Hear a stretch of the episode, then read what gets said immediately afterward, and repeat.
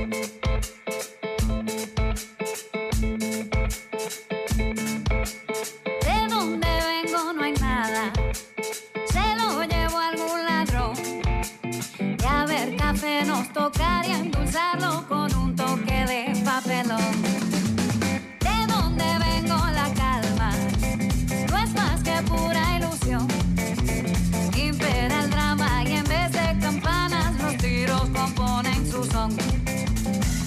Porque que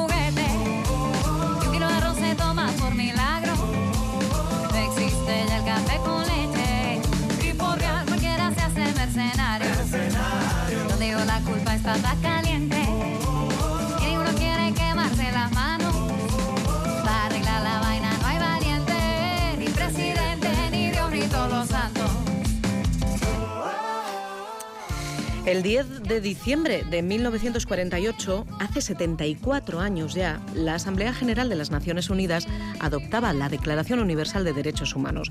Es un, un documento que recoge los derechos inalienables que corresponden a todas las personas en cuanto a seres humanos que somos, independientemente de nuestra raza, color, sexo, religión, opinión política. Cuenta con 30 artículos que proclaman el derecho a la vida, a la educación, al asilo. Y ya en el artículo 1 se establece que todos los seres humanos nacemos libres e iguales en dignidad y derechos.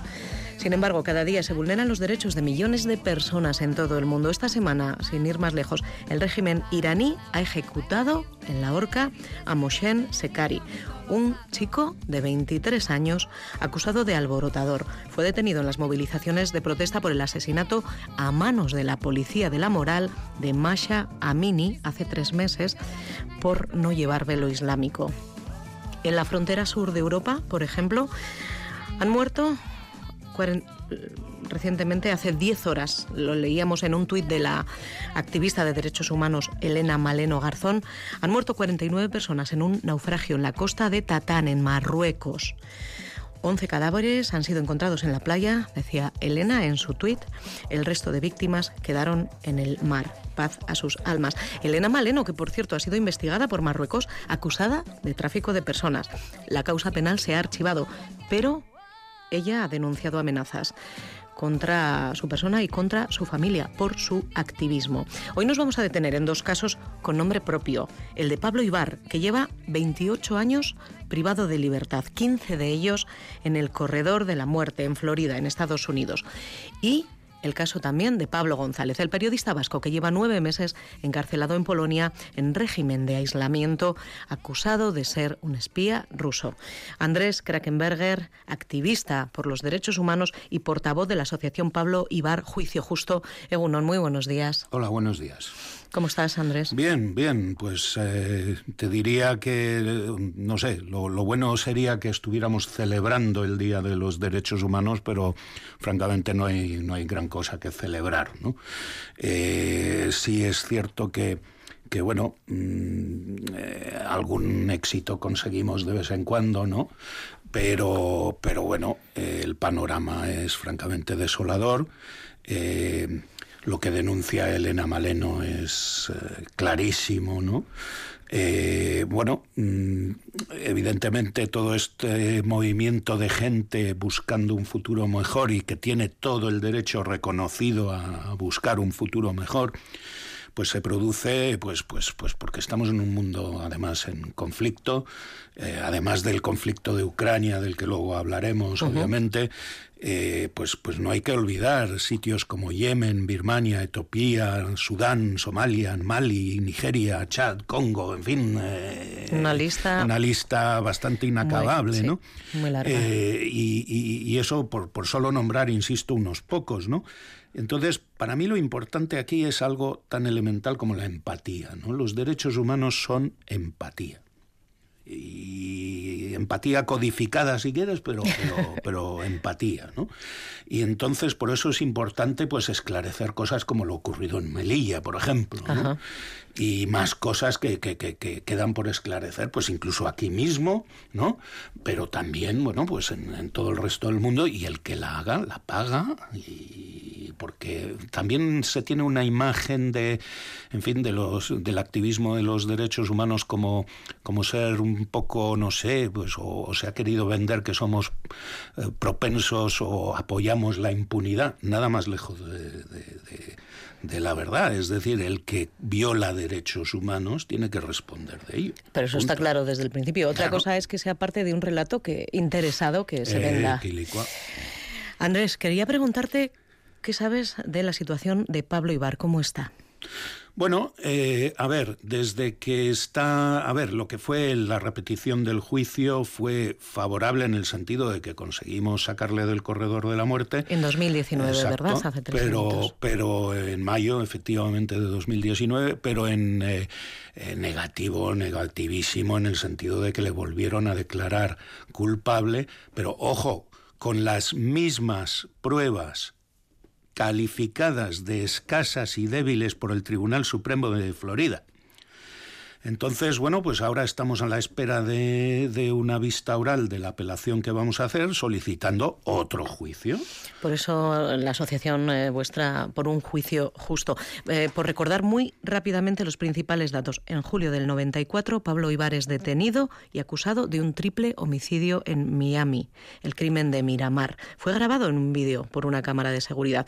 En, en ese vídeo, uno de los criminales se quita la camiseta que cubre su rostro y se le ve. La cámara capta la imagen la policía dice que esa persona es Pablo Ibar y ahí comienza la pesadilla de Pablo y su familia. Efectivamente, a partir de una foto borrosa, borrosa con muy poquita resolución, eh, con fuertes contrastes lumínicos y demás, y bueno, ¿se parece a Pablo? Hombre, solo faltaba que no se pareciera.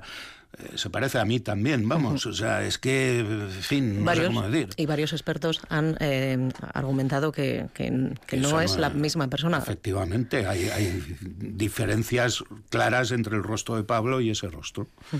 ¿En qué momento os encontráis en el proceso judicial? Pues eso, esperando apelación, eh, esperando la vista oral de la apelación y que esperamos que nos anuncien la fecha, pues, pues cualquier día de estos. No hay plazo. Mm, tú, bueno, ya sabes, ¿no? Con la justicia tú tienes plazos a la hora de presentar apelaciones y demás. La justicia contigo rara vez tiene plazos. Y vosotros pedís desde el principio justicia para las víctimas, por supuesto, que se clarezca y que se dé con los verdaderos culpables. Efectivamente. Hay líneas de investigación que emprendió la policía eh, en su momento que abandonó pues por, por ir a lo fácil, entre comillas, eh, y falso de ir a por Pablo. Otro caso, Andrés, que nos toca muy de cerca y que tú conoces bien, es el de Pablo González Diagüe, el periodista vasco encarcelado en Polonia desde hace nueve meses y acusado de espiar para la inteligencia militar rusa. Vamos a saludar, eh, la tenemos ya al otro lado del teléfono, a Maribel Martínez, periodista y miembro de un grupo de apoyo junto con amigos y familiares de Pablo González. Egunon, Maribel. Egunon. Maribel, hoy tenemos, en estos momentos, el termómetro marca cuatro graditos en Gasteiz. ¿Tú sabes cuántos puede hacer en Radom, la ciudad, 100 kilómetros al sur de Varsovia, donde está preso Pablo?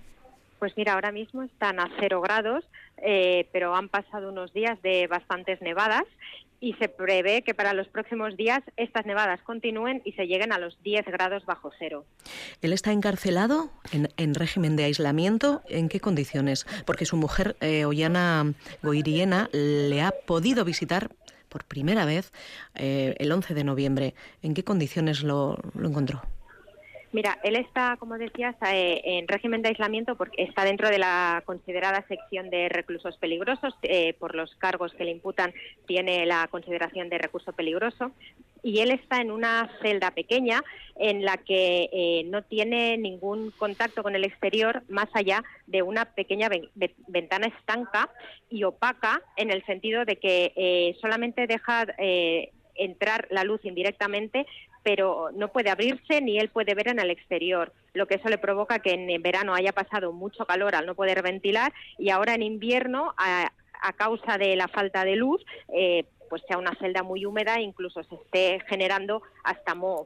Eh, Pablo ahora mismo pasa frío, eso mm, me lo comentó a mí en una carta que me llegó justo eh, cuando Ollana pudo visitarle después de casi nueve meses y, se lo comentó también a Ollana que ahora mismo em, las temperaturas cada vez van bajando más, eh, no se está poniendo la calefacción en el centro penitenciario en el que están y a pesar de que él ha solicitado eh, que le dejen tener ropa térmica, que la familia, los amigos, su gente le hagamos llevar, llegar ropa térmica para protegerse, se lo han denegado.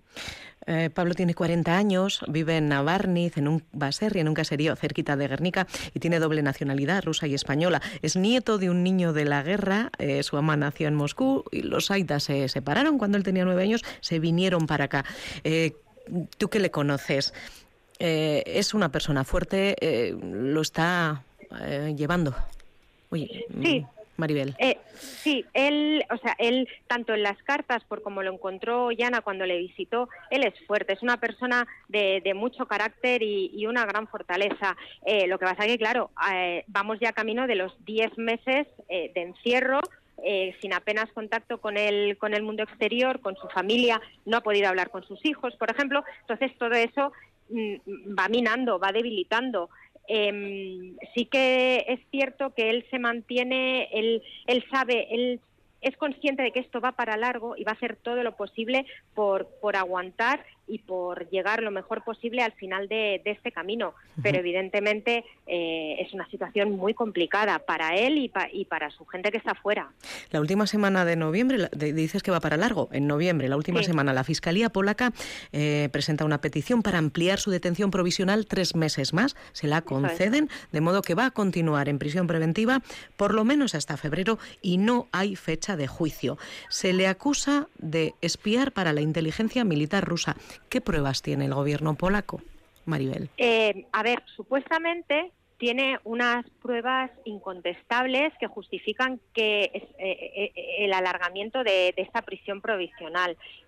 hasta la fecha, lo único que ha trascendido es que lo que tienen es un doble pasaporte de Pablo con su nacionalidad española, Pablo González. Eso no, no es un delito, ¿no? No, no, no es un delito porque además esto está autorizado por un juzgado de aquí del País Vasco. Pero para ellos el hecho de que tenga también un pasaporte ruso con su nombre en ruso, pues en vez de Pablo, Pavel, eh, ya ves qué gran diferencia. Eso para Polonia es su doble eh, identidad, su identidad de espía.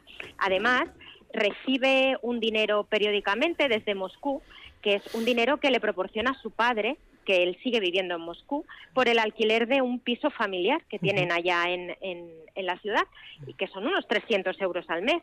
Quiere decir que tampoco no es una cantidad que haga saltar ninguna alarmas. Eh, y otra de las pruebas también muy, muy serias que hasta ahora Polonia ha, dicho tener contra él es que escribe en medios como Gara. También, ¿no? Sospechoso. Sí. Entonces, esto Al tratarse de un medio de izquierdas, quiero decir. Eso, eso, es lo que contemplan.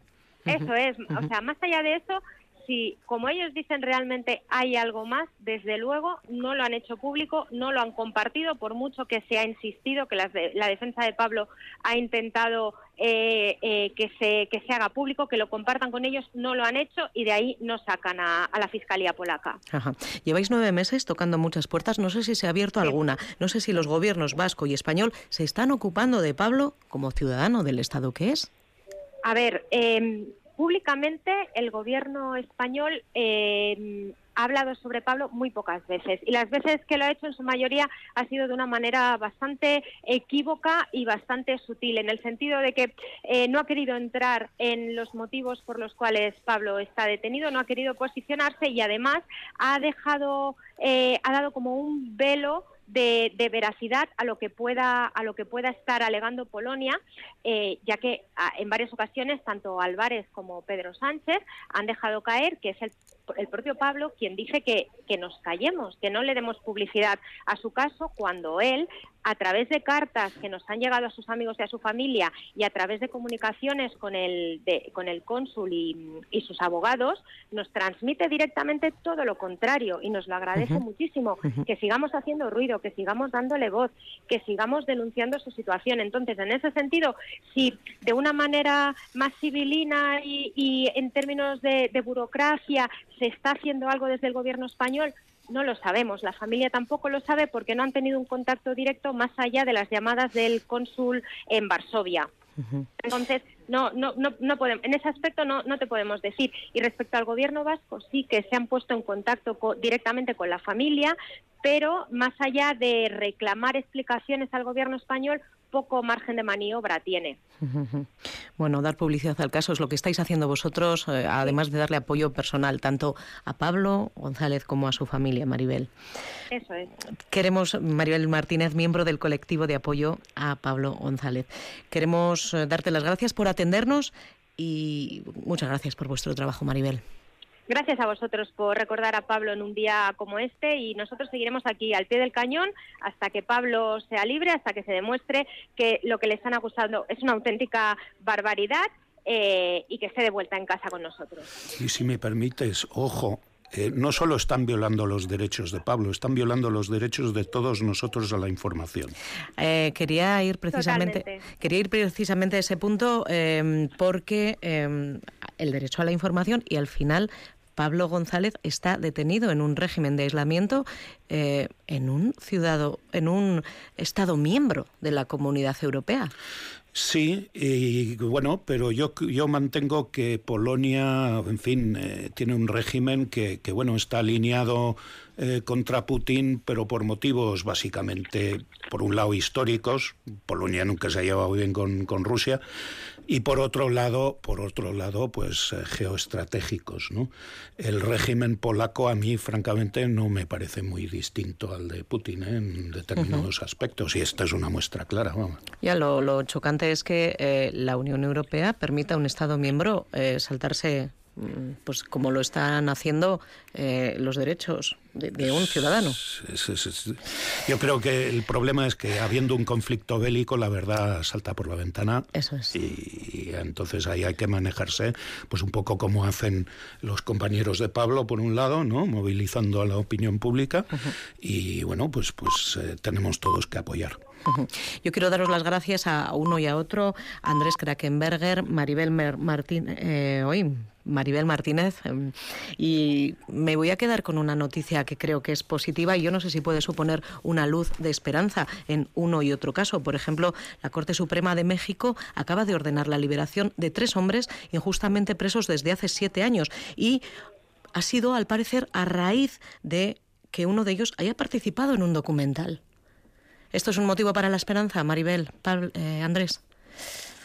Bueno, eh, yo creo que, a ver, eh, no, en, este tipo de luchas no puedes fiarte ni del optimismo ni del pesimismo. Es una cuestión de determinación. Aquí hay una injusticia. En el, en el caso de los dos Pablos hay una injusticia flagrante y, bueno, hay que corregirla, punto.